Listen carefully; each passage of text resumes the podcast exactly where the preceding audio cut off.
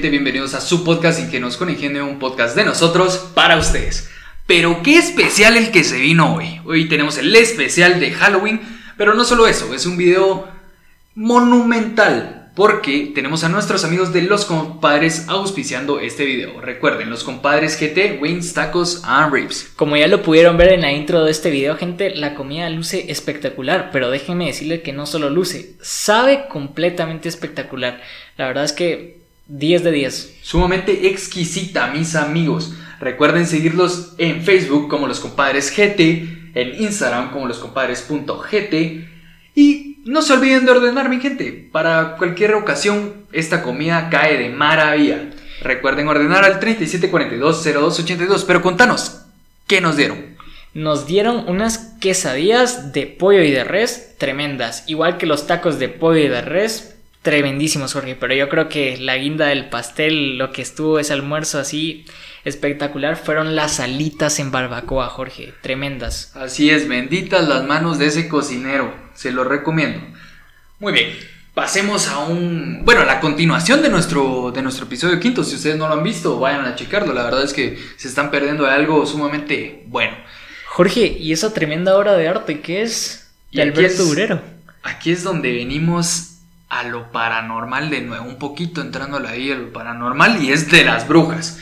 El problema es de que con esta pintura es el primer concepto que se tiene de las brujas, pero las hechiceras o los hechiceros ya venían desde antes y muestra de ello es la mitología griega con Circe, eh, Medea, después vienen en la Biblia con la bruja Endor, en la historia del rey Saúl, eh, y así viene hasta que este pintor durero en el Renacimiento le da, le da forma.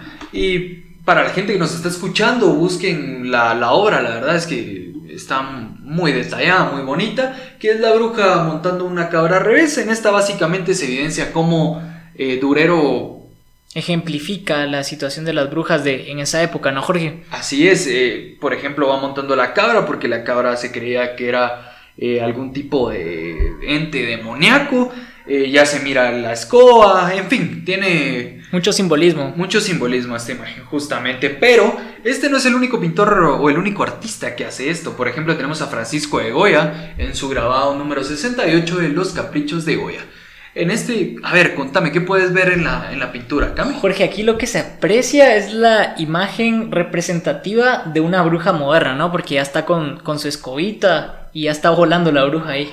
No, sí, exactamente. Mejor no lo pudiste haber dicho. Después viene eh, John William Waterhouse con el círculo mágico. Sí, aquí ya, se ve cómo van preparando sus pócimas y demás brebajes estas brujas, ¿verdad? Sí, están listas para hacer el amarre por ahí, el mal de ojo, no sé. Bueno, aparte de eso tenemos a Francisco de Goya que nuevamente eh, lo planta en su obra El Aquelarre, ese vínculo demoníaco de las brujas con, valga la redundancia, el demonio. Pero bien, sí, ahí se nota como esa parte donde, donde el demonio las, las va instruyendo en, en sus arquetipos y, y demás. Y demás labores, ¿no? O sea, era su maestro, ¿no? Pero, Came, ¿vos crees que todas las brujas son malas? No, Jorge, yo la verdad es que como todo en la vida siempre hay, si hay, lado bueno, hay lado malo y también hay grises, ¿no, Jorge? Entonces, contanos cómo son esos colores traducidos en las brujas. Así es, y vamos con las clases de brujas. En la primera categoría tenemos a la bruja blanca. Su magia, eh, valga la redundancia, es blanca. Eh, estas no pueden leer cartas de ningún tipo a nadie. Eh, y tampoco pueden hacer evidencia sobre el futuro. Estas son las buenas de la película, ¿no? Sí. Si te das cuenta, una de ellas es muy famosa. Porque aparece en Alicia en el País de las Maravillas, ¿no? Después viene la bruja verde. Eh, viven por y para la naturaleza, usan las plantas para hacer pócimas de todo tipo, eh, pueden hacer magia negra también, eh, así como la magia blanca. Después, que creo que esto me lo tenés que complementar, que son los chamanes o curanderos. Estos provienen del África, no, no tiene que ser un requisito esencial, eh, su magia es limpia y pura, aunque pueden hacer magia negra. Son especialistas en el vudú. Sí, Jorge, como bien mencionas, estos chamanes pues están muy relacionados con la naturaleza y los espíritus que en ella se encuentran. eh, pues como decís que, que, tienen que ser del África, pues yo creo que no, no, no necesitan ser del África, sino que necesitan ser de la selva, por así decirlo, ser de la naturaleza, porque estos, estas personas que son chamanes, pues se caracterizan por, por eso, ¿no? Por vivir en, en la selva y por vivir aislados de las, de las comunidades. A ver, pero, pero yo me puedo ir a vivir a la selva, pero ¿qué me hace un chamán? A ver, contame. Sí, Jorge, ahora eh, pues es más difícil reconocer a un verdadero chamán porque cualquier persona se hace llamar chamán, especialmente en estas épocas donde pues eh, los tratamientos con medicinas eh, y plantas, medicinas naturales y, plantas, ¿no? Se está volviendo como muy trending topic y, se está volviendo como muy cool hacer estos rituales. Entonces ya las personas que te ofrecen que te pueden hacer este ritual, este tratamiento, pues ya, ya no lo hacen con un fin puramente de que de sanación, sino que ya va con un fin pues de reconocimiento y de lucrativo, lucrativo sí, de dinero, ya ya hay algo más de por medio, ¿no? Entonces eh, reconocer un verdadero chamán es, es, muy difícil sumamente en estas épocas porque fíjate que aparte pues se están extinguiendo, ¿no? Porque eh, ya si hay tanta gente eh, recurriendo a estos pseudo chamanes que no que no tienen otro más interés que, que el puro dinero, entonces eh, es difícil encontrarlos, pero regularmente cuando se encuentran, se encuentran en unas comunidades más aisladas donde, o sea, si ya la comunidad por sí es aislada, el chamán es todavía más aislado. Él se encuentra prácticamente solo, no le gusta eh, compartir con, el resto de la sociedad, Jorge. Pero contanos cómo, cómo es, su, cómo es su, actuación, digamos, cualquiera puede llegar a ellos. No, no, eh, para nada, Jorge. regularmente ellos eh, se manejan solos y si deciden compartir algún conocimiento o alguna experiencia con alguna persona, pues ellos regularmente tienen que sentir el llamado o, los espíritus de la selva les tienen que indicar que esta persona es la, adecuada para compartir sus conocimientos. De lo contrario, ellos no, no harían nada. Y entonces, fíjate que hay un caso muy, muy peculiar que es en México, que es el caso de una chamana que es muy, muy famosa, que se llama Pachita. Porque fíjate que esta persona, como te digo, no, no tiene ningún interés en el dinero ni en el reconocimiento, pero por lo que hacía se volvió famosa y hubieron muchas personas que, quisieron documentar lo que, ella, lo que ella hacía y como te digo, no lo hacen, no comparten con cualquiera. Entonces esta persona que documentó la experiencia de ella, pues... Eh, es bastante especial, ¿no? Y entonces lo curioso de ella es de que en su campecha, ¿no? Sí, en su casa, en su cabaña. Sí, no, ni cabaña, es así pura... Sí, pues, ya, creo eh, en su hogar. Sí, en su hogar, por así decirlo. Hacía incluso operaciones de, corazón abierto, con un, con un cuchillo y, y, nada más que en la oscuridad, ¿no? Y entonces es interesante porque también hacía trasplantes de órganos, ¿no? Y, y decía que los traía de, del éter, por así decirlo. Y mucha gente iba, iba con esta, con esta eh, chamana, ¿no? Y es un caso documentado por si, por si les interesa, ¿no? Sí, pues porque deberían de investigarlo. Creo que los chamanes son, son parte importante de las comunidades aisladas porque van en pro de, la comunidad, ¿no? Bueno, siguiendo con la, con la clasificación, tenemos a las mellas provenientes de España, de Galicia. Eh, vienen, o sea, ellas son provenientes de Galicia. Eh, su magia varía entre blanca y negra y son guardianas de los bosques. Em, después vienen las brujas solitarias, son las cerebritos de las brujas, déjame contarte, son las eruditas, su sabiduría son lo que las distingue, ¿no? Después eh, viene la bruja negra, la bruja oscura, eh, estas son las que hacen esa magia que de repente te, te hace sentir mal, eh, ya sabes cómo, te hace perjudicarte, ¿no? ¿Has oído de los amarres? Sí, sí, Jorge. Pues eso mismo está considerado como, como, magia negra. ¿Por qué? Porque trata de cambiar el, orden de las cosas, ¿no? El mal de ojo también, también se considera como magia negra. Después vienen las que Ernesto Martínez, eh, que es un especialista en magia, define como las peores, que son, que son, la verdad, ah, no sé si llamarles sanguinarias, pero bueno, eh, practican magia negra y sacrificios, ¿no? Bueno, Cami yo creo que vos me tenías un, un relato de un relato un tanto perturbador, a mi parecer, para el pobre guardia que lo vivió. Sí, Jorge, cabalmente, eh, como lo mencionás, eh, pues venimos de, la bruja blanca, que es precisamente el color blanco, ¿no? Y, en esa escala de grises, pues encontramos a, lo que habías mencionado, a los chamanes y a estas brujas que vienen de, de Galicia, ¿no? Y también las, las protectoras de, de, los bosques. Y entonces en esta, en esta como escala de grises, por así decirlo, pues está la, la leyenda de la mulata que se da en Córdoba, Veracruz, igual en México. Y esta es una leyenda del de, siglo más o menos 17 eh, en la ciudad de Veracruz, México, como bien lo, lo, mencionaba al inicio. Y entonces esta mujer era muy atractiva, era, era muy guapa. Y esta persona ayudaba mucho a, la, a, las personas de la comunidad si se sentían mal, tenían alguna enfermedad, tenían mal de amores o cualquier cosa relacionada con magia negra, pues las ayudaba con, con brebajes que ella preparaba, ¿no? Y entonces, eh, y era muy extrovertida, era una persona fuera del, del estándar común de, de la mujer en esa época. Y un día el alcalde, don Martín de Ocaña, eh, trató de conquistarla, pero la mulata siempre no, no, no, le interesaba porque... Sí, pues lo bateó. Sí, no, no, no le interesa. Y es la peculiaridad de estas personas, ¿no? Que no les interesa relacionarse mucho con, con otras. Y entonces eh, la molestia de Ocaña fue tan grande de, este alcalde, ¿no? Que, que inventó de que ella le había preparado un brebaje especial para que olvidara todo lo malo que le había hecho, ¿no? Y con ese pues argumento eh, se, le, se le encarcela y se le da una sentencia, ¿no? Y que es la muerte por guillotinda. Y entonces, eh, pues a un día de su muerte, ya en el, en el, último, en el último día que ya estaba encerrada en la cárcel, le dice a un guardia si le presta un, pedazo de tiza, ¿sí? Y entonces se pone a dibujar en, en, su carceleta, en una pared, se pone a dibujar un barco y con muchas olas y el horizonte y todo, ¿no? Y entonces le, al final le dice al guardia, ¿qué le falta a este barco? O sea, y el, y el guardia ingenuamente le responde, pues que navegue, ¿no? Y entonces ella le dice, correcto.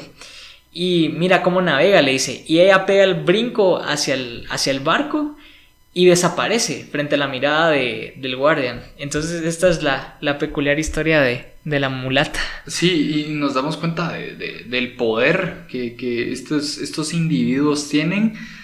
Y lastimosamente ese juzgamiento un tanto mediático de ese tiempo, ¿no? De, que si alguien tenía este tipo de poderes, pues, y salía de lo común, eh, lo, liquidaban, ¿no? Sí, Jorge, yo creo que muy bien va enlazado con lo que nos vas a contar de los asesinatos en una ciudad, ¿no? De, Massachusetts. Sí, así es, y es en Salem, son los juicios de Salem. Eh, esto ocurre en Europa y en América entre el siglo XV y el siglo XVII. Eh, esto ocurre, como su nombre lo refiere, en Salem, en Salem Massachusetts. Eh, en donde se queman a varias mujeres cabalmente por, lo que vos mencionas, ¿no? Que salían del estereotipo, por ejemplo, si tenían un problema médico como era la, epilepsia, eh, ya creían que estaban poseídas y, todo ese rollo, o sea, se ve ese sesgamiento de la religión, eh, de verdad se ve sumamente ejemplificado porque termina en una masacre. Sí, Jorge, y contanos cómo son esos casos, o sea, ¿por qué, qué hicieron para, para ser asesinadas estas personas? Sí, ese es un problema grande porque, como te lo decía, salían una vez del estereotipo ya convencionalmente aceptado y suponete, una niña eh, se estaba bañando en el bosque y ni modo, para bañarte te tienes que quitar la ropa, pues. Y si alguien la miraba, decía que le estaba seduciendo al hombre y de una vez a la horca o quemada o algo así, vamos a, la gente con epilepsia también. Em, por ejemplo, un caso que lo estuve leyendo y la verdad es que me, sí me indignó, la verdad, era de que esta mujer se casa tres veces y era sumamente extrovertida, como, como el caso de, la mulata, y la terminan quemando. Entonces aquí vemos cómo ese clima de, de puritanismo de la época conlleva toda esta masacre, ¿no? Sí, Jorge, yo creo que por ahí también es, es lo que marcaba mucho a esa época, que le tenían miedo a lo desconocido, ¿no? Les, les aterraba lo que no, no tenía una explicación o no, o no tenía un sentido espiritual de la... desde el punto de la fe. De la fe que, que regularmente lo marcaba, ¿no? Entonces, por ahí nunca, nunca se, se abrieron a aceptar estas ideas que imagínate que hubiera sido de una sociedad que hubiera aceptado eh, la combinación de estas dos culturas, ¿no, Jorge? Así es, eh, creo, que, creo que fuéramos más avanzados, la verdad. la, medicina estuviera mucho más avanzada probablemente. Muchas cosas, la verdad, Jorge. Bueno, entonces siguiendo, Jorge, creo que nos vamos a, a la parte de los relatos, ¿no? Así es. Hoy, gente, quédense porque vamos a tener un par de relatos ahí de miedo. A mí ya se me están hasta parando los pelos ya de solo pensarlo. Pero bien, Cabe, contanos, a ver, ¿qué nos traes hoy? Mira, Jorge, este es un caso de allá por, por Escuintla, más o menos, que todos los relatos que les traigo son de allá, ¿no? Pero como te digo, Jorge, era mm, en una, en un pueblo, ¿no? Y cabe la, la, la curiosidad de que esta persona, pues, en esa época era, era un niño, ¿no? Y tenía pues varios hermanos, pero eh, se juntaba en más, o sea, tenía una conexión especial pues con, el que le seguía de, su edad, ¿no? O sea, el uno más grande, ¿no? El mayor. Ajá, o sea, no el mayor, sino como que un par de años más grande, pues. Y entonces eh, lo curioso es que su familia pues se dedicaba como, como un tipo de carnicería, por así decirlo. Eh, entonces cuando hacían los cortes del animal, pues necesitaban ponerlos a, secar, ¿no? Para que escurriera toda la sangre y demás cosas. Pues. Y entonces tenían como un tendedero de, carne, por así decirlo, eh, en el patio de, su casa, para después vender esta, esta carne. Y lo curioso que un día por la tarde, pues se dieron cuenta que, un perro brinca una valla, la, valla de ellos que tenían ahí, y se intenta robar un, un pedazo de carne, ¿no? Y entonces viene el papá de ellos y lo empieza a agarrar a palazos al perro y el pobre perro como puede se logra escapar y moribundo casi que se, escapa entre la maleza del bosque, ¿no? Y lo curioso, bueno, no, no tenía nada curioso hasta, hasta ese momento para, para estas dos personas. Lo curioso viene al día siguiente.